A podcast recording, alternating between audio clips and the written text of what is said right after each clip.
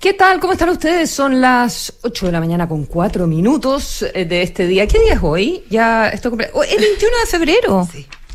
Hubo una batalla el 21 de febrero, ¿no? Como importante. ¿O fue el 22? Ya se me olvidó. Voy a buscar. Ah, búscalo. Voy a buscar, sí. Yo cuando estaba chica en el colegio. Hola José Ríos, ¿Cómo estamos comenzando Hablemos en este día Saavedra? 21, 21 de febrero.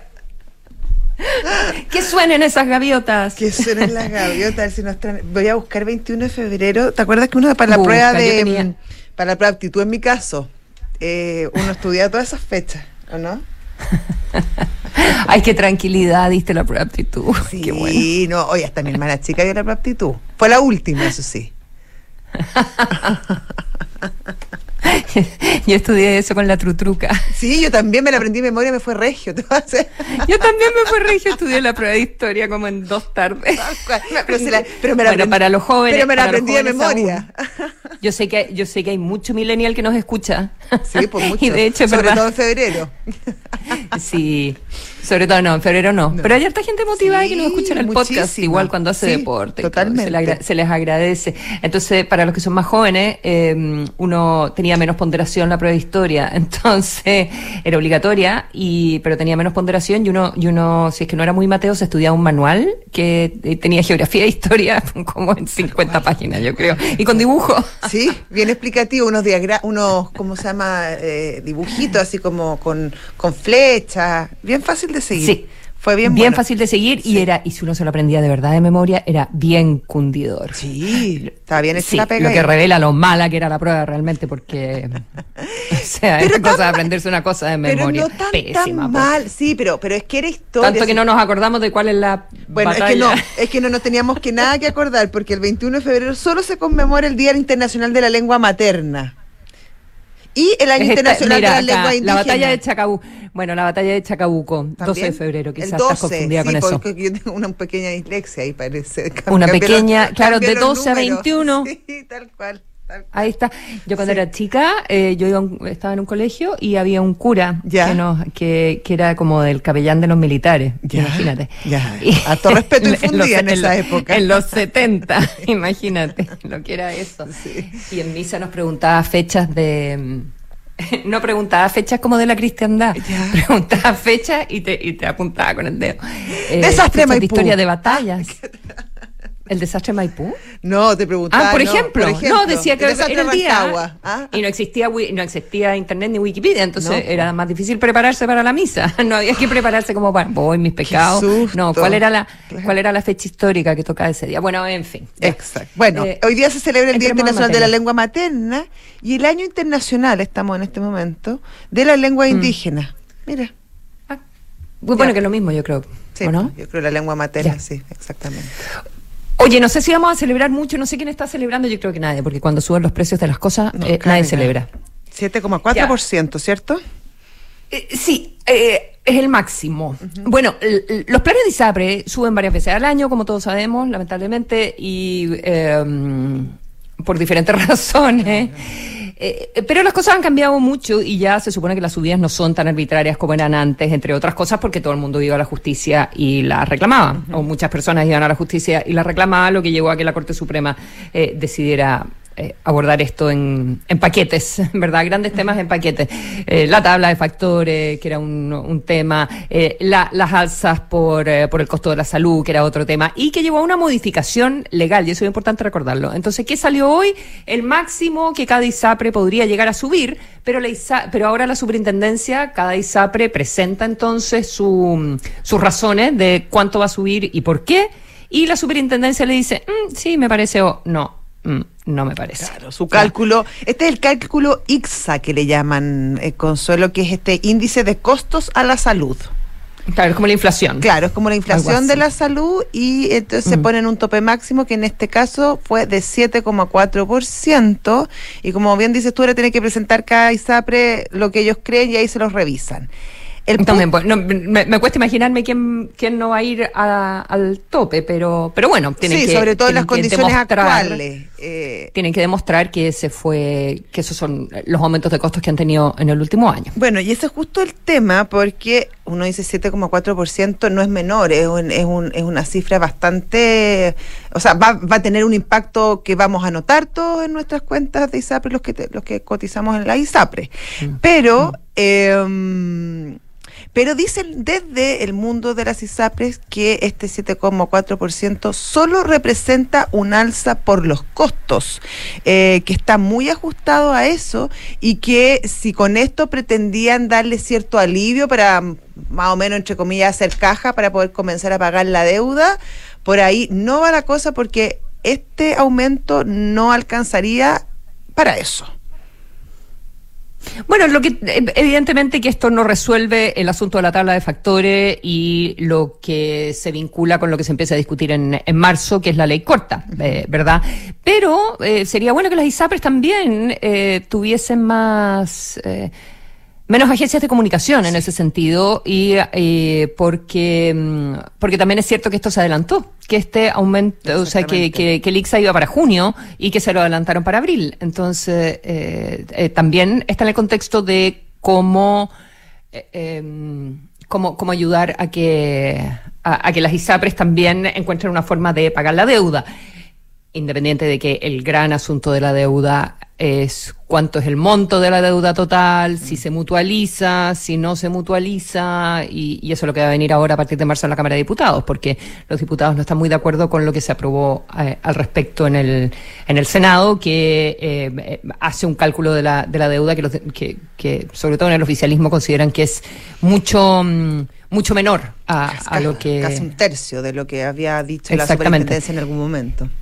Y está el alza del precio base, eh, es verdad que, mm, que está establecida como sin, como sin tope. Entonces, pero bueno, eso también, eh, también lo del alza del precio base en, en, la ley corta eh, también pasa por una revisión de la superintendencia. Entonces, no me cabe la menor duda que le van a poner algún techo, pero de todas maneras no es llegar y alzar el precio base. Entonces, claro. Pero, mm, pero bueno, son cinco días entonces los que tienen las ISAPRES para presentar, eh, para decir si, si, en cuánto van a, en cuánto van a, eh, van a subir. Entonces están el, está el, alza de la prima GES también, hablando de todas las, o sea, este año la verdad es que se compone como por tres patas tiene el, finalmente los cobros de la ISAPRE, que uno es este costo de la salud, por otro lado la, los costos de GES, el plan de los planes GES, y tercero la, la tabla de factores, que bueno, que también ha sido bien limitada últimamente, dado los últimos fallos. Em, claro, entonces ahí está la, complicación, el, el, puzzle que tendrán que, que armar también en, en el Congreso que, está bien complicada la cosa porque, como dices tú, se aprobó en el Senado, en la Cámara de Diputados. Hay bien pocas ganas de aprobar, eh, de confirmar lo que ya se votó. Es que además, con esta, con esta cifra, eh, ¿con, qué ánimo, con, qué ánimo van a llegar los diputados en, en marzo? A conversar esto. Ahora, si ya, les si ya les si ya les parecía que, eh, que lo que se había aprobado en el Senado eh, era un perdonazo para, para las ISAPRES. Súper poco tiempo, sí. Súper poco tiempo, porque en mm, mayo tiene que estar despachada la ley, por, eso es según la, la justicia, no, no, no hay mucho más margen que ese. Y es evidente que este proyecto va a llegar a una comisión mixta.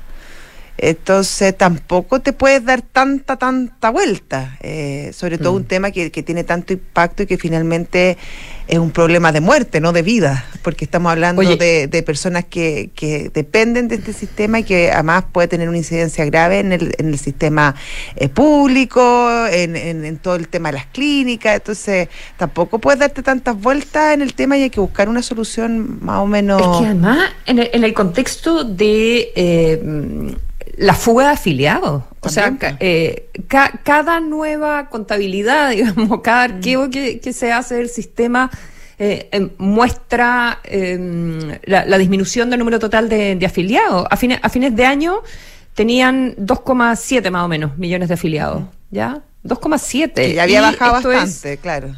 Era un 12%, un 11,7% de disminución interanual.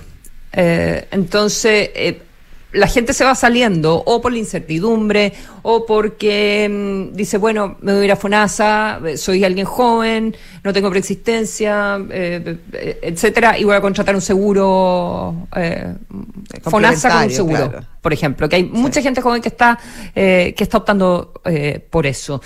pero vas dejando entonces, entre comillas, atrapados en el sistema a las personas o que en realidad no les hace mucha diferencia cuánto le cobran, o a las personas que están con un tratamiento, con una preexistencia, y, que por lo tanto no se pueden cambiar de ISAPRE a una más barata, porque tienen la preexistencia o porque les da miedo cambiarse al FONASA por las demoras que tienen y lo que significan los tratamientos de especialización con especialidades, que, sabemos lo que significan las, listas de espera. Entonces te va quedando un sistema privado con, eh, con cada vez costos más altos.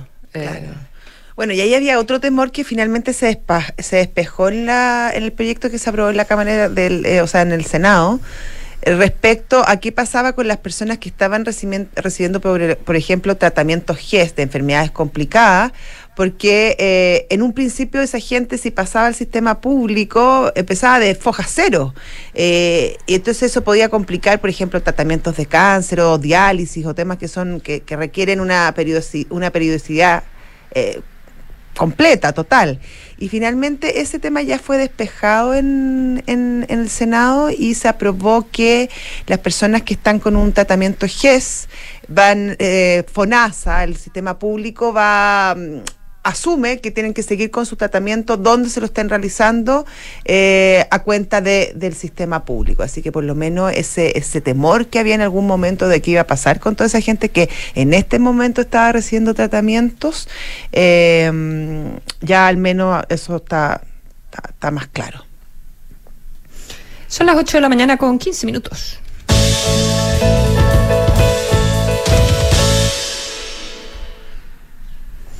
Pensiones de gracia. pensiones de gracia. Sí. Sí, em, bueno, este es un tema que, que ya lleva un, buen tiempo. Ayer se conoció finalmente que son 25 las personas que a las cuales se les va a revocar la pensión de gracia que había entregado el presidente Boric. Em, en un momento se pensó que eran 27 pero según ayer aclaró el subsecretario Monsalve, eh, se entregó una lista eh, que sí, que eran más casos, pero finalmente es el presidente quien decide. No se conocían las personas, los nombres, eso era, era secreto. bueno, todavía no se conoce. Claro, probablemente no sé si se va a conocer, pero, pero claro, hay, al parecer habría tres personas que cuya pensión de gracia iba a ser revocada y que finalmente se les mantiene.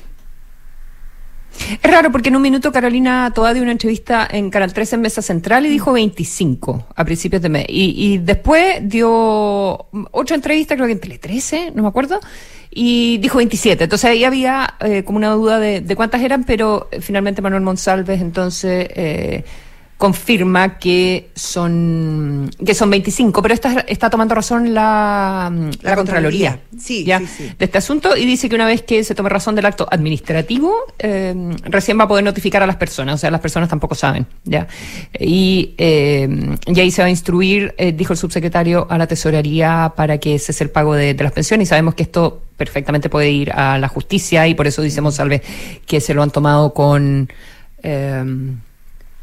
Eh, rigurosidad sí, y rigurosidad que parece que no fue la misma que no fue la misma necesariamente con la que se adjudicaaron eh, verdad porque sabemos que la propia contraloría cuando la revisó mm. todas son 400 y tantas 419 420 del, de, eh, pensiones del estallido, eh, donde la mm, Contraloría, por una parte, vio cuántas personas tenían condena, lo que en realidad, bueno, eso es parte del debate, pero, pero no estaba establecido por la ley, que, mm, claro, que no podían recibir. que, que las personas no lo, no lo pudieran recibir. Y de hecho, eh, eso es algo que el gobierno dejó claro, dijo, eh, personas con lesión ocular mm, se les mantiene la, se les mantiene la pensión. Ya, independiente de si tienen condena, si no tienen condena por A, B o C, D. Eso, eso dijo la ministra toda. Em, así que supongo que eso se, se habrá mantenido, que nadie, eh, independiente de su historial, nadie que haya tenido una lesión ocular se le va a quitar la, la pensión si es que la había eh, recibido. Y, em, y eso es algo que, que, que, hay que ver si se va a cambiar a, eh, a futuro, eh, ¿verdad? Lo de las pensiones de gracia. Pero por otro lado, la Contraloría dijo que habían varios casos donde mm, creo que eran, ah, por acá lo tengo anotado, pero a ver, 58 personas con condena de las 418 del, del estallido con pensiones, 58 personas que tenían condena, pero, mm, pero bueno, como sabemos eso no necesariamente era ilegal, y pero sí 19 personas eh, eh, con, sin, el, sin el respaldo eh, verdadero de las razones médicas, de cuáles eran las lesiones, de qué inhabilitantes eran. Claro, los certificados médicos eran antiguos, no tenían relación con, con, los hechos de, del, O no se leían. Del octubrismo, claro, de, de, la revuelta o el estallido social, como le llaman.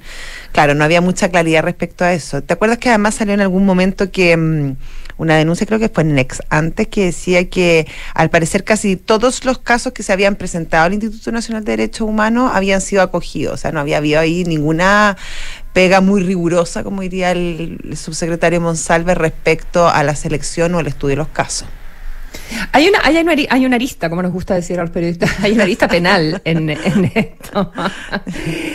Eh, porque, mm, porque la pregunta es si hay como fraude al fisco o, o, si hay participación del, eh, de alguna institución del Estado en este fraude al fisco. O sea, todo eso hay que, hay que descartarlo de si hubo eh, irregularidades en, todos estos asuntos que la, que la propia Contraloría revisó y objetó, ¿verdad? Porque nunca quedó muy claro por una parte, cuál fue exactamente el rol del Instituto Nacional de Derechos Humanos, de lo hemos hablado hartas veces durante el verano, pero en el fondo esto estaba en las leyes de presupuesto, pero tenía dos glosas distintas. En una eh, le correspondía al Instituto de Derechos Humanos revisar eh, formalmente y acreditar una violación de los derechos humanos, pero al final ni el gobierno de Sebastián Piñera ni el gobierno de Boric se acogieron a esa glosa porque implicaba reconocer una violación de los derechos humanos, lo que podía ser un problema en tribunales.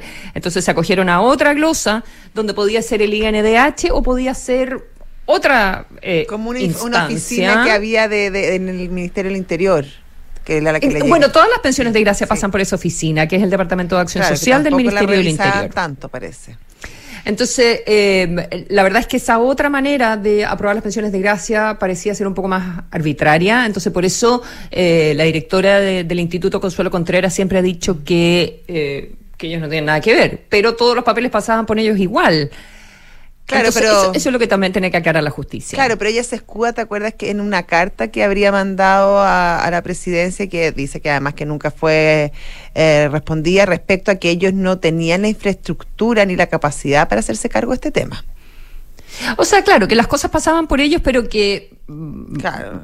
ellos mandaban las carpetas, que, que, no iban a estar Ahora, también, claro, también es bien que no era su responsabilidad. Decir yo no me lavo las manos y entonces qué pasa que llegue todo yo y, yo soy básicamente un buzón. Un buzón. Mm. Bueno. Claro, porque ella dice que ninguna de las pensiones se otorgó realmente por vía glosa donde el instituto tenía que acreditar. Claro, pero igual tú al final firmas, pues, entonces... Eh... No, decía, a mí me llegaron, básicamente lo que va a decir es ella, creo, es como, a mí me llegaron estos papeles, tome. Claro. Y yo los pasé. Ve usted lo que hace con ella. Y, yo se los paso de vuelta, claro, como... Y yo se los paso de vuelta, claro. Yo, yo tengo la denuncia, eh, pero pero tome, yo no estoy acreditando porque no... no tengo esta pensión de gracia no se está no esta pensión de gracia no se está otorgando a través eh, de la glosa que me obliga a mí a certificar. Yo solamente le estoy pasando las cosas que me llegaron. Bueno, eso es lo que va a tener que ver también la, mm, eh, la justicia, si eso, eh, si eso implica algún tipo de falta, eh, delito, etcétera, etcétera. Eso. 8 de la tarde, oh, de la tarde, mira cómo me confundo, 8 de la mañana, 22 minutos. Estoy tan acostumbrada a la tarde, pues Consuelo. Disculpa. Sí, se me, se me pasó rápido el día. Imagínate a mí. Ya. Hizo súper corto. Em, abogado, el señor. bueno, sigue dando. ¿Quieres hablar del abogado Urrutia o quieres hablar de Bukele? Quiero hablar de Bukele, la verdad. Hablemos de Bukele. Estaba entretenido ese tema, ¿o no? Vamos. Yo también lo encuentro. Sí, ayer. Eh, en las redes sociales. Bueno, el lunes el, eh, se, se, la, ¿cómo se dice? El, la Tribunal Superior, el Tribunal Superior de, Electoral, de, El Salvador mm. confirmó la victoria de Bukele y el dominio de su partido en, en el Congreso. Eh, son 54 congresistas de los 60 que hay eh, pertenecen al partido de, de, Nayib Bukele, por lo tanto se consolida completamente el poder de, del presidente salvadoreño mm. y obviamente sin, sin casi ningún contrapeso. Y, y bueno, eh, ayer, o sí, creo que fue ayer, dio una conferencia de prensa. No, la conferencia es vieja, la conferencia de cuando... Sí, de cuando él fue presidente. Yo también te entendí eso, pero... Yo creo que fue el día de la elección, porque eh, dice, porque toda la, pregunta es como, bueno, si usted gana... Claro, pero pero la, pero ayer se, se viralizó esta, esta... Ayer él la publicó. Él la publicó la respuesta completa y de ahí eh, la verdad que la comentaron, pero analistas, o sea, de, todo el mundo. Pero expliquemos de qué se trata. Ya, sí, vamos a explicar. Ese, bueno, finalmente en esta conferencia de prensa él le preguntan por la situación eh, de los presos en, en El Salvador y el, el, periodista de la BBC lo increpa y dice que se han, se han arrestado a más de 75 mil personas y que esto se produce porque la policía eh, tiene el, el derecho a, poder arrestar a quien quiera sin ningún, sin ningún mucho contrapeso y que hay mucha gente eh, que ha sido arrestada injustamente. Ante lo cual, eh, el presidente Bukele dice que sí, que efectivamente las policías cometen errores, pero que a él le gustaría saber si en algún otro país del mundo existe alguna policía que no cometa errores porque él tendría a creer que sí, porque si las policías no cometieran errores, a su juicio no debieran haber ministerio público, no debieran haber tribunales, no debería haber incluso eh, un sistema de justicia. Em, y que efectivamente eso eh, se cometen errores y que ellos han de hecho liberado a más de 7.000 personas eh, que efectivamente fueron arrestadas injustamente y que obviamente que habría que considerar a lo mejor algún tipo de pago o algún tipo de resarcir a esta gente por, por el tiempo que estuvieron presas injustamente. Sin embargo, y ante la pregunta nuevamente del, del, periodista le dice, pero, pero espera, pero, pero son 75 mil personas. Y él dice, sí, lo que pasa es que en El Salvador era la capital mundial del delito, del crimen. Éramos, las, éramos el país más peligroso del mundo y eh, con estas políticas ahora somos el país más seguro de todo el, hemisferio occidental y que eso, claro, ha tenido sus costos, pero que en un país que era el más peligroso del mundo y donde, según estudios internacionales, había más de 70.000 bandas y 500.000 colaboradores, eh, la verdad que eh, no es no le parece tanto. Y ahí el, periodista lo vuelve a increpar y le dice, ya, ok, pero usted no ha seguido los consejos de la, de la, de la ONU, ni de la Unión Europea, ni, ni de todos estos organismos que efectivamente le han hecho llamado al respeto de los derechos humanos y de los presos y de la forma como se están haciendo las cosas. Y ahí eh, Bukele dice, sí, eh, la verdad es que eh, lo que ustedes nos proponen en, nuestros países no funciona. Nosotros tenemos una historia distinta. Eh, nuestro sistema nos ha funcionado, como le digo, cambió, bajamos de ser los más peligrosos a ser los menos peligrosos. Y además nosotros nos andamos diciéndole al mundo cómo tienen que ser y dándole receta. Y ahí le dice, por ejemplo, al periodista, a nosotros no le decimos, usted no tiene que tener una monarquía y el poder tiene que ser hereditario. No, no, no, no, nosotros estamos felices con su monarquía, usted haga lo que quiera, pero no puede venir el mundo mm. eh, desarrollado, Estados Unidos. Eh, Inglaterra, la Unión Europea, a decirnos a nuestros países cómo se deben hacer las cosas con recetas que a nosotros no nos funcionan. Mm. Y la verdad que efectivamente yo creo que hay que tener mucho ojo con lo que está haciendo Bukele. Efectivamente hay muchas denuncias sobre violación a los derechos humanos y, no hay que en ningún caso soslayarlas. Pero creo que Bukele tiene un punto. Em, y que efectivamente hay veces que las recetas eh, generales no dan siempre resultado y que los casos también hay que verlos uno a uno. Y cuando tú estás enfrentado a una situación como la que está enfrentada El Salvador, eh, donde además pasaron muchísimos presidentes y muchos gobiernos donde no se hizo nada y solo se incrementó el crimen organizado, yo creo que, claro, que eso es un caldo cultivo para que aparezcan figuras como Bukele, pero que al final de cuentas eh, le están dando ciertas respuestas a la gente y le está permitiendo vivir con cierta, con cierta tranquilidad. Mm. Bueno, yo voy a disentir porque, eh, bueno, creo que esa respuesta que da Bukele es espectacular y que lo revela de cuerpo entero, aparte en un inglés increíble y usando como unas palabras eh, como, como sutiles, como poco obvias las palabras que, que usa, pero creo que es, eh, eh, en mi humilde entender, la antología del populista, ¿ya? Con una respuesta de una eh, de esas respuestas que te parecen eh, buenas, pero que si escarbas un poquitito, eh, creo que te das cuenta eh, cuáles son las debilidades que tiene. Y eh, dos cosas leyendo, tres cosas leyendo, eh, leyendo hoy día a propósito de, de este viral de ayer de- del presidente de El Salvador. Uno, no nos olvidemos, no son solo las violaciones a los derechos humanos, sino es eh, eh, la forma en que él ha ido horadando la institucionalidad democrática, que tú podrás decir funcionaba mm, o no funcionaba, digamos, eh, de- del país. Y fundamentalmente la separación de los poderes. ¿ya? Desde que él llegó la primera vez a la presidencia, esta es la segunda, digamos, desde que llegó a la, a la presidencia el año eh, 2019, eh, ya su partido había logrado una mayoría calificada que le permitía cambiar las leyes.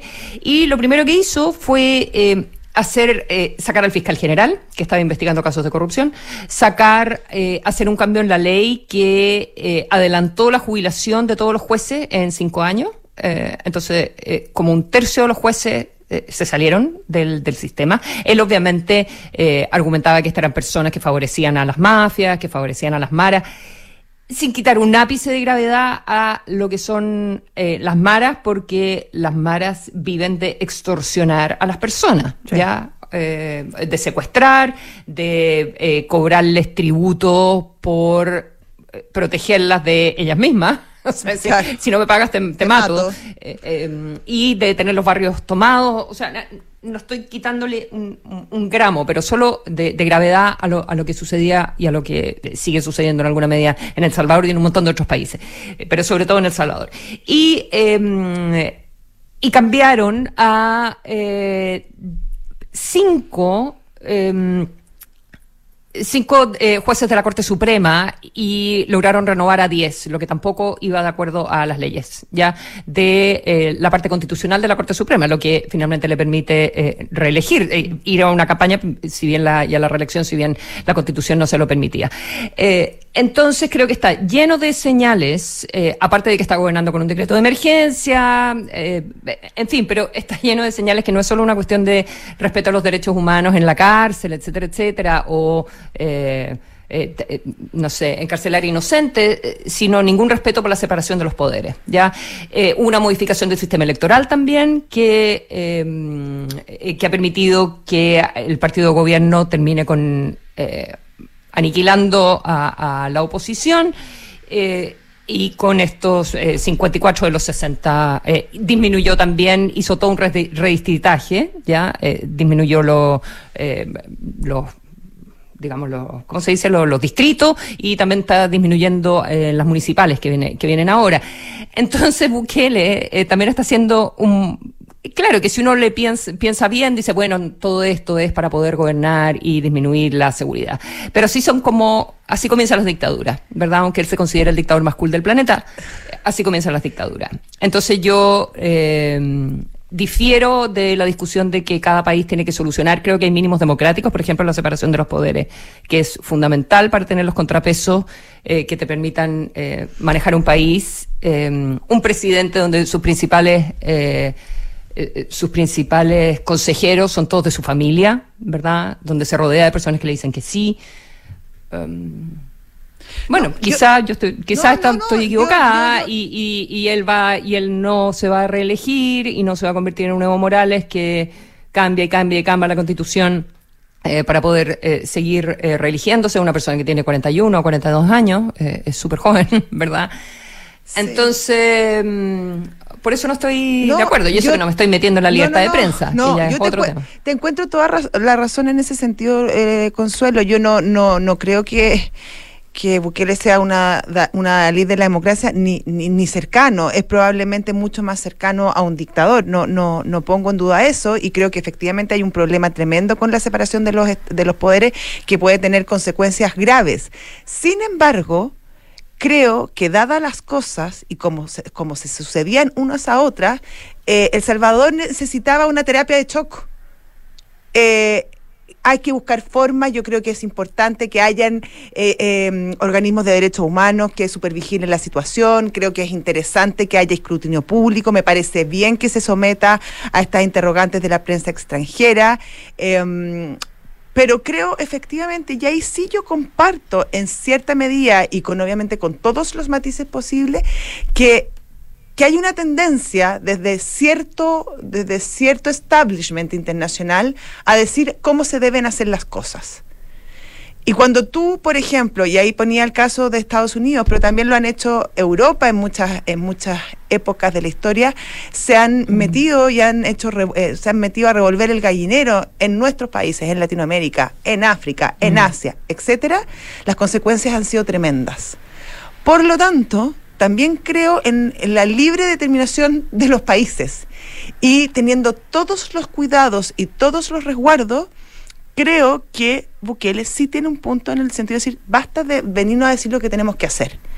Eh, porque cuando les hicimos caso no funcionó. Y cuando ustedes quisieron hacerlo en nuestros países, no solo no funcionó, las situaciones se agravaron.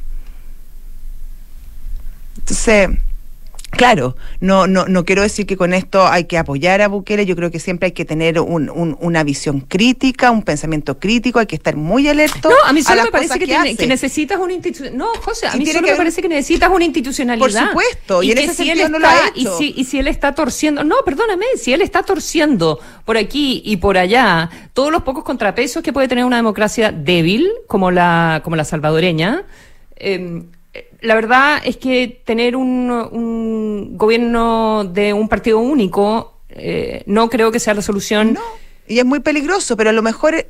Pero ¿Y cuál es la solución que está ofreciendo? De verdad tener encarcelada a esas personas por siempre. Probablemente por, siempre, sí. Por siempre. Es que, no, es que es por siempre, porque, la, porque las penas son... Eh, pero aquellos que sean, o sea, bueno, es que a uno también ahí empieza el problema si le creemos o no le creemos. Pero, no, yo pero, pero si fueran todos los lo, lo, lo, de la, lo de la, las maras y lo y todo está eh, corrupto y estos asesinos y todo este crimen organizado que no mm. dejaban vivir y que además exportaban un sistema de cómo se hacían estas cosas. Eh, bueno, a lo mejor no sé, espero que la solución no sea tenerlos encarcelados de por vida, pero, pero quizá es porque no, yo tampoco creo que esas personas que estuvieron involucradas y que llevan años de años, décadas funcionando de esa manera, eh, se vayan a mm. rehabilitar. Esos, no. Y yo espero que, las generaciones venideras sí lo hagan. Y para que las, las, generaciones venideras sí lo hagan y puedan mm. convivir en un Estado que funciona, con Estado de Derecho, con democracia, con una institucionalidad, es gente, son generaciones nuevas que no se deben mezclar tampoco con, con estas generaciones que están mal Es un 7%, por, es un 7 de los hombres salvadoreños entre los 14 y los 29 años que están presos. Sí, a mí me parece que los 14, años, a mí, a mí los niños sí me, me, producen un, un, problema. No, pero para que, para que eh, Sí, es tremendo. Pero ¿Qué pasa con toda la familia? Atroz. ¿Pero qué hace si no? Bueno, yo no sé, gracias a Dios no gobierno. Yo también, en El Salvador. que prefiero una, yo sí prefiero una democracia, no, no, un, no un Estado donde salga a la calle y me maten. Mm. Que por lo demás las cifras habían estado bajando, eh, también estaba, estaba revisando en un artículo del Economist de mediados del año pasado. eh, el pico en realidad fue el 2015 y mm, había bajado, sí, a prácticamente la, de ciento y tantos por cien mil ya crímenes por 100.000 personas a eh, 38 cuando Bukele asume. O sea, seguía siendo horroroso, eh, pero no era el pic del 2015. ¿ya? No, claro. O sea, yo espero que, o sea, yo creo que la solución no es esto, probablemente. Pero sí, pero, pero, sin un, sistema judicial, sin un sistema, José, sin un sistema judicial que te garantice no solo que tú tengas un gobierno que funcione, sino que también que eh, se hagan juicios, aunque sea a criminales y asesinos, que se hagan juicios justos, la verdad es que no me imagino cómo puede funcionar. Estoy completamente de acuerdo con los eso. los juicios, no sé si has visto los videos, eh, son... Como express, eh, sí son a todos los a 500 el otro día estaban juntando eh, sí, son masivos, a 500 son como esos bautizos masivos estos son juicios como los matrimonios de la secta Moon Tal cual.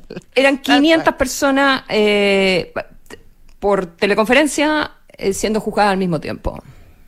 No, Yo no digo que no sean pésimos, eh, pero lo mínimo que tú necesitas es un sistema judicial eh, independiente. absolutamente, en eso estoy muy de acuerdo, muy de acuerdo. Lo que pasa es que, claro, mi, mi, tema es respecto a, a, a, buscar un equilibrio, porque tampoco a mí me respetan los derechos humanos si yo no puedo salir de mi casa. Exactamente. Entonces, claro, gracias a Dios uno no está ahí, no tiene que tomar esas decisiones y, y es de esperar que, claro, que Bukele cumpla con sus promesas, que haya reelección y que haya un respeto. No tengo por qué no creerle, tampoco tengo por qué creerle porque no ha dado muchas muestras. no ha dado muchas muestras. Es una pregunta que no, es una pregunta que no respondió. No la respondió, efectivamente, esa respuesta se la saltó y no la contestó. Ahí se la se pegó un como cambio de tema. Exactamente. Ya, corramos, corramos, corramos, que no entusiasmamos mucho. 8 con 39. Mita es la mejor solución en movilidad para tus vacaciones porque puedes descansar realizando tu reserva con anticipación para recorrer Chile de forma simple y rápida en mita.cl. Los amigos de GTD nuevamente nos sorprenden. GTD es distribuidor Starlink autorizado, así la mayor cobertura de fibra óptica se une con la mejor conexión satelital para brindar la más alta continuidad operacional a las empresas. En GTD hacen que la tecnología simplifique tu vida. ¿En qué piensas? Cuando piensas en tu futuro, tus sueños están más cerca si te cambias a Habitat. Porque aquí el futuro lo escribes tú. AFP Habitat, más de 40 años juntos haciendo crecer tus ahorros. Desde la app Talana revisa solicitudes y gestiona la información de tu equipo fácilmente y desde un solo lugar. Talana, tecnología humana. Eh, ¿Tú o tus hijos llegan a sentirse mal este verano? Atiéndete con uno de los médicos de urgencia por telemedicina. Agenda una teleurgencia en clínicaalemana.cl. Si es tu salud, es la alemana. Y no esperes a última hora en marzo para comprar tu seguro obligatorio 2024 para tu auto. Hazlo hoy mismo y desde donde estés. Porque 100% online y sin trámites. Ándate la segura desde 3.090 pesos en consorcio.cl y participa además en el sorteo de un millón de pesos.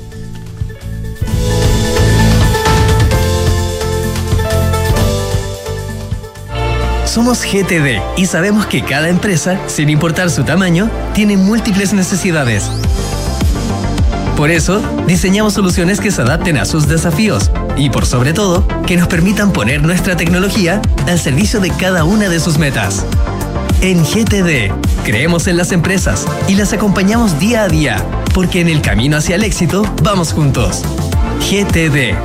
Hacemos que la tecnología simplifique tu vida.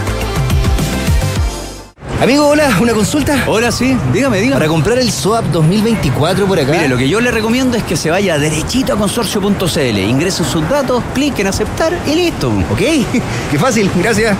No te pierdas. Compra tu SWAP 2024 100% online, fácil, rápido y sin trámites. Entra a consorcio.cl y encuentra tu precio. El riesgo es cubierto por Consorcio Seguros Generales. Más información en consorcio.cl. Familia, nos vamos de viaje de verano. Yo voy de copiloto. Ah, pero yo elijo la música. Yo llevo los sanguchitos. Yo cargo el Toby. Yo escojo dónde pasamos a comer. Paren, paren, paren. Pero ¿y el auto? Oh. ¿Planificaste bien tu viaje? Ingresa a mita.cl, elige el auto que más te acomode a ti y viaja. Porque además, no solo estarás sumando millas de nuevas aventuras, sino también estarás acumulando millas Latam Paz. Mita Rentacar. Este verano, elige tu destino. Nosotros te llevamos. ¿En qué piensas cuando piensas en el futuro? Quizás te imaginas descansando en el campo o haciendo ese viaje que siempre soñaste. Esos sueños están más cerca si te cambias a Habitat, porque somos la AFP número uno en rentabilidad en todos los fondos desde el inicio de los multifondos. En Habitat, el futuro lo escribes tú. Cámbiate en afphabitat.cl. AFP Habitat, más de 40 años juntos haciendo crecer tus ahorros. La rentabilidad de la cuota de todos los fondos entre el 27 de septiembre de 2002 hasta el 4 de agosto de 2023. La rentabilidad es variable por lo que nada garantiza que las rentabilidades pasadas se repitan en el futuro. Infórmese sobre la rentabilidad de su fondo de pensiones, las comisiones y la calidad de servicio de las AFP en el sitio web de la Superintendencia de Pensiones www.spensiones.cl. Este verano tienes Work from Anywhere. En Talana también estamos Anywhere. Estés donde estés, este verano firma documentos, gestiona y coordina tu equipo fácilmente desde la comodidad de tu lugar favorito. Con nuestro ecosistema de soluciones digitales, agiliza y haz más eficiente tu área de recursos humanos fácilmente. Todo desde un solo lugar. Talana, tecnología humana.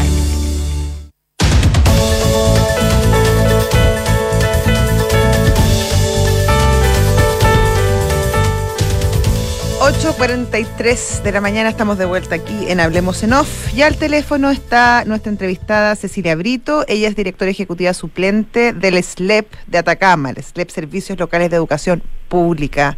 Cecilia, ¿qué tal? ¿Cómo estás? Bien, buen día, mucho gusto. Mucho gusto. Muy buenos días, Cecilia. Consuelo. Ah, parto yo. Eh, a ver, eh, ya, eh, Cecilia, evidentemente que la, gran pregunta en este minuto y sobre todo frente a las últimas declaraciones de eh, los dirigentes nacionales y locales del Colegio de Profesores es si, eh, si en Atacama están las condiciones para que todos los niños que asistan a la educación pública puedan partir las clases. Mira, yo creo que en Atacama eh, Atacama se divide primero en dos servicios locales, uno es el Huasco y el otro es el servicio el SLEP de Atacama.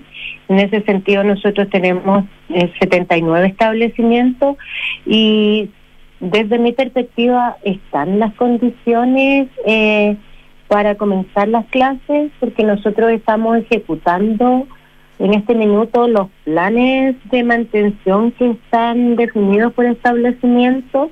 Las obras están en desarrollo y nuestra preocupación aquí es que efectivamente los actores también se dispongan a, al ingreso a clases, em, especialmente la invitación es para eh, mis colegas docentes, los asistentes de la educación, eh, porque esta no es solo tarea de, de esta directora ni del equipo del SLEP, sino más bien una tarea de todos, ¿no? De cómo eh, reactivar eh, y, recuperar em, eh, el training que debe tener la educación pública en esta región. Eh, y en ese sentido nosotros estamos comprometidos con ejecutar las obras que, que nos han solicitado y aquí quiero ser clara porque son obras de mantención, ¿no? distinto es, por ejemplo, cuando se habla de una obra de conservación o reposición de un establecimiento educativo porque eso es un proceso distinto que lleva más tiempo, que involucra el diseño y el levantamiento de un proyecto, que necesita un presupuesto, ¿cierto? Que tiene que eh, ser aprobado y, y para lo cual también estamos dispuestos porque de los 79 establecimientos tenemos 5 que están en una condición que uno podría decir, ah, son de conservación o, o eh, necesitamos hacer aquí una reconstrucción de un establecimiento o de un pabellón y eso por supuesto que no puede darse entre entre la época digamos de, de claro, dos meses y medio. mm. es un proyecto a más largo tiempo no pero de lo que se acordó cuando eh, se bajó el paro, que duró 80 días eh, el paro en, en, eh, esa parte del país, el paro de los profesores y los niños no fueron a clase, de lo que se acordó ahí para hacer las reparaciones que, que correspondía, ¿se está cumpliendo tal cual o cuál es el porcentaje de retraso de ese compromiso? Mira, mira, yo, yo diría, bueno, yo quiero decirles que que aquí hay un esfuerzo de las autoridades del gobierno, del ministro, de la subsecretaria, del presidente, porque eh, para llegar a estas condiciones lo primero era tener las facultades jurídicas, administrativas, y eso ocurrió a través de la creación de una ley corta que en el fondo se se publicó el, el día 24 de enero y por lo tanto yo mm. eh, estoy nombrada desde el primero de febrero y desde ese día a la fecha hemos trabajado el terreno constantemente, ¿no? Aquí es importante yo creo que el diálogo y cómo se maneja la información, porque efectivamente nosotros estamos trabajando sobre los acuerdos que hicieron las autoridades eh, en ese minuto, pero hoy día nosotros tenemos una mesa de trabajo con el colegio regional en que con el equipo que estamos eh, dirigiendo este este proceso de transformación de el servicio eh, de las LEP de Atacama. Eh, queremos informar eh, oficialmente cuáles son eh, las obras, en qué momento estamos, cómo hemos he- hecho los procedimientos para abordar esto. Y acá eh, creo que sí hay cambios en cómo hemos enfrentado la situación, pero esos cambios se deben fundamentalmente a que hemos tenido una oleada de robos que eh, nos han sacado de algunas situaciones que, por ejemplo, entre, te pongo un ejemplo, entre re- eh, reponer un vidrio y eh, una chapa que era la solicitud de- o la filtración de una cañería, si nos robaron las cañerías del agua o del gas, obviamente nuestra prioridad... Les roban cuando estaban, Cecilia, exponer- perdón, les roban cuando estaban haciendo, o sea, dejan las cosas ahí, están en las reparaciones en febrero y le- les roban las cosas. ¿Eso pasó? No, no, no, no. O sea, la- los establecimientos, ustedes saben que son lugares no habitados durante eh, las vacaciones. El verano. Las Ya, pero empresas- Cecilia, un- un- un las se- empresas están entrando y nosotros eh, eh, tenemos para eso un plan de trabajo con, con seis líneas con las que van entrando las empresas a los distintos establecimientos. Terminan un establecimiento, continúan con el otro en esta Cecilia, pero segunda un etapa. minuto antes de eso, un minuto antes de eso, y, y obviamente atendiendo a- al compromiso, y las buenas intenciones y todos los esfuerzos que ha hecho el gobierno central y ustedes por avanzar, que no lo dudo, me imagino es muy importante el tema de la educación. Eh, pero en Así concreto, ¿cuánto se ha hecho? Más allá del plan de, la, de las seis etapas de las empresas, ¿cuánto llevan hecho y en qué condiciones están para enfrentar el año académico que comienza en dos semanas más? O sea, yo creo que hemos hecho bastante. Eh, aquí no solo Pero un ver con- 80%, pero- un pero, 50%. ¿Me permites? Sí. Aquí, aquí no solo tiene que ver con la infraestructura, tiene que ver con el aprovisionamiento de recursos, tiene que ver con que las escuelas tengan caja chica, tiene que ver con eh, los materiales que van a empezar a llegar cuando las escuelas estén habitadas, porque en este minuto las empresas ya están listas para la entrega, pero los asistentes de la educación y los directores entran la próxima semana. Entonces, eso obviamente tiene un cronograma, como también el aprovisionamiento, por ejemplo, de la FUNAEP para el servicio de alimentación, ¿no? Entonces, si usted me pregunta de las 43 establecimientos, nosotros estamos entrando en este minuto y hasta los primeros días de marzo dentro de los 43 establecimientos. Y a eso hemos sumado un otro establecimiento que fue siniestrado por, eh, digamos, por personas que eh, rompieron... Eh, vidrios, destruyeron eh, parte de la infraestructura del establecimiento y, y que en el fondo es nuestra principal eh, dificultad de, para llevar a cabo el proyecto como estaba considerado al inicio, ¿no? Desde, solo para, para que ustedes lo tengan presente, desde hace desde el, desde el primero de enero a la fecha llevamos 30 robos eh, nos acaban de informar de otro, 31 robos, y por ejemplo, una de las escuelas del lunes pasado hasta ahora, seis robos.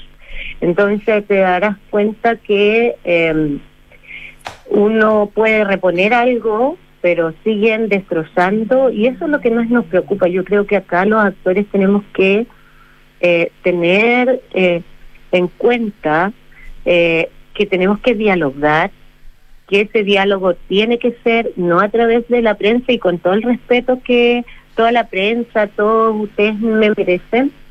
Nosotros tenemos que hacer un esfuerzo por estar coordinados y efectivamente hacer un llamado a todos los actores eh, para eh, reactivar el servicio educativo. Aquí los que están perdiendo son los niños y las niñas. Nosotros tenemos que garantizar y tenemos que poner en el discurso y en el discurso pedagógico de cómo vamos a trabajar para que los niños, niñas, jóvenes y adultos de la región puedan tener clase y podamos tener experiencias de aprendizaje que faciliten su desarrollo y su eh, aprendizaje finalmente para la vida. Yo creo que eh, hoy día eh, esos actores no están tan visibles. Y aquí sí, hay compromisos con las autoridades, hay recursos, hay una nueva gestión, estamos concentrados en lo que el Colegio de Profesores válidamente está eh, pidiendo, pero no todo es instantáneo. Hay procesos que hay que normalizar, ¿cierto? Hay procesos, por ejemplo, para reponer un pabellón, no se requiere un trabajo de mantención, se requiere una obra mayor. Y entonces aquí hay que mm, ser claros y enfáticos. Eh, lo que nosotros en este minuto estamos haciendo es mantención, cambio de chapas, cambio de vidrio, eh, reparación de filtraciones, todo ese tipo de cosas. Y a eso le sumamos eh, obras para seguridad, cambio de rejas, eh, reponer una serie de eh, puertas que nos han dañado eh, y también empezar a buscar los recursos que van a necesitar estas comunidades que han sido siniestradas, por ejemplo, tecnológicos para que el servicio no se vea. Y déjame decirte que quienes somos profesores, quienes trabajamos en la educación, sabemos lo que significa que se nos pierda un recurso y las dificultades que tenemos para recuperarlo. Entonces, aquí hay que ser bien responsable, creo yo. Y antes de emitir juicio hay que tener elementos fundados para eh, analizar y discutir el qué, qué es lo que se pidió, qué es lo que se comprometió y cómo estamos eh, trabajando para ello y eso recién se los vamos hoy día a compartir al Colegio Regional de Profesores con quien he estado en contacto desde el primer minuto. Y mm. también con los asistentes, con los directores de, de la región, digamos, del territorio. Bueno, la, presidenta del Colegio de, Profesores eh, de, la zona de, Copiapó, eh, Yariel Ardiles, estaba leyendo alguna, algunas declaraciones, algunas entrevistas que, ha tenido en estos días. Eh, y ella está en una posición bien, bien crítica, eh, en realidad. Y, mm, y, dice, claro, recién se empezaron a hacer los arreglos hace dos semanas, etcétera, etcétera. Dice mm, están tratando de mostrar una cierta normalidad en los establecimientos. Hoy ni siquiera tenemos un plumón. Pero por otro lado, cuando yo lo escucho a usted, desde el SLEP, Cecilia Brito, es, bueno, los plumones no están porque eh, eso viene cuando ya se van los trabajos de reparación, se encargan todos los materiales, por ejemplo. Eh, pero ella acusa de que son puras soluciones parche. Eh, entonces, que no están las condiciones, que las autoridades lo saben. Eh, ¿Realmente usted ve colaboración en el Colegio de Profesores eh, para tener una, una, buena voluntad de retomar las clases? ¿O esto eh, cree que vamos a terminar en otro paro en la región?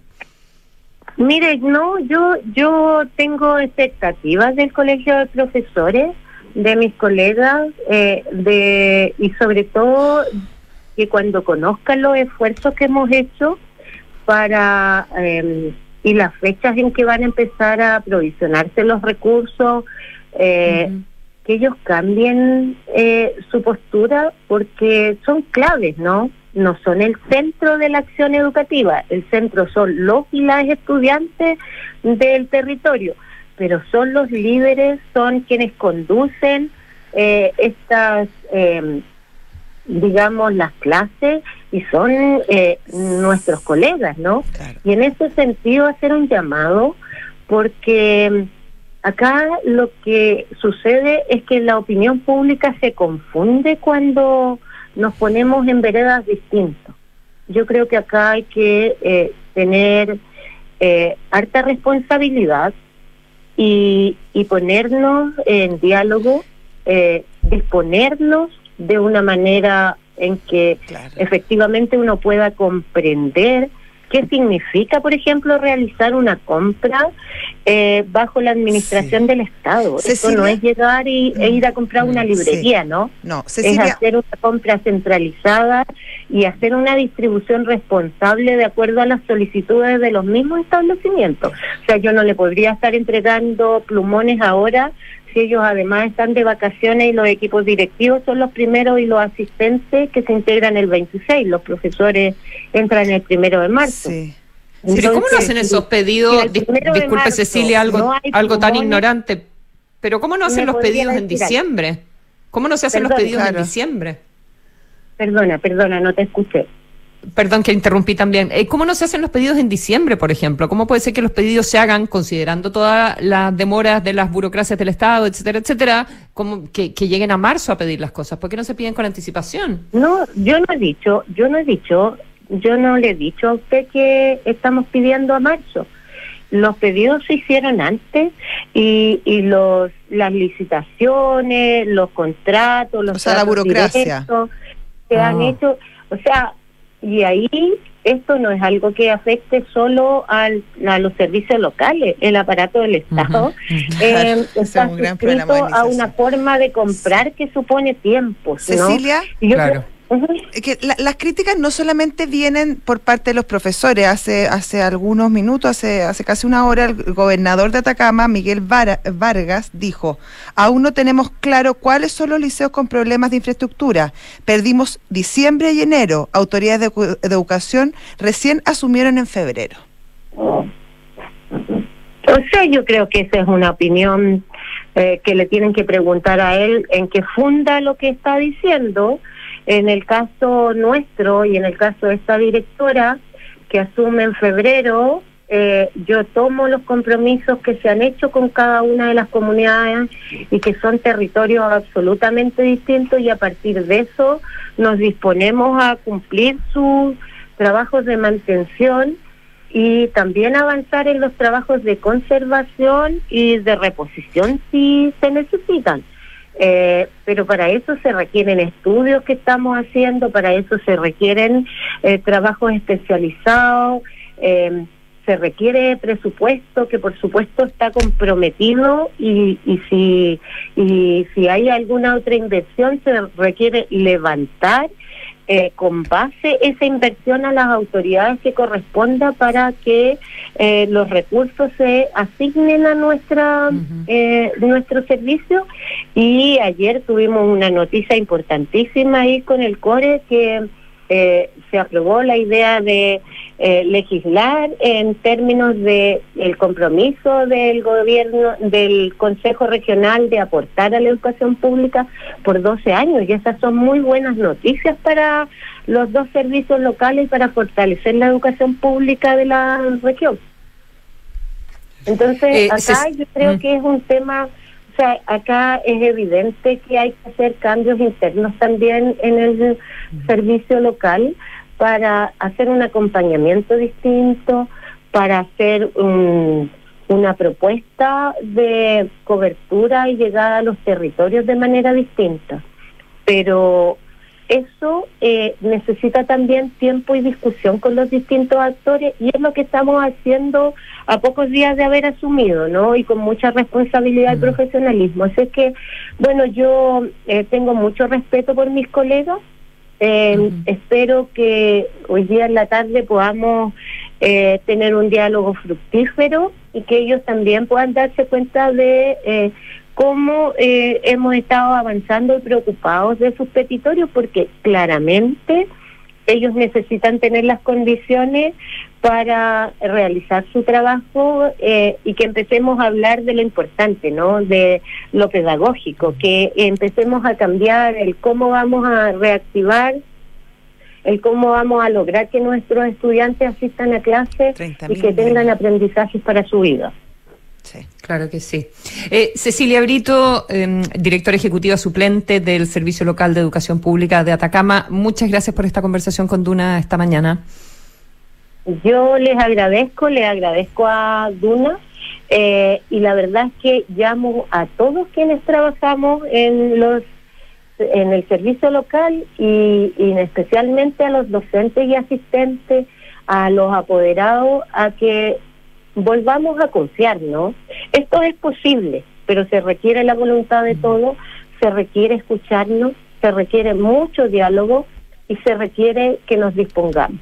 Porque los niños y niñas de, eh, y adolescentes y adultos de, de la región no pueden seguir esperando. Así que los invito a que inauguremos el año escolar como corresponde el 5 de marzo. Y estoy a disposición de Duna cuando lo necesiten. Muchas gracias Cecilia, hasta luego. Un placer, que estén muy bien. Buen día a todos y a todas. Buenos días. Buen día. Nosotros también Buen día para ti también. José. Sí, para ti también. Y quédense que ya vienen cartas notables con Bárbara Espejo desde la Estación Espacial. Chao. Chao.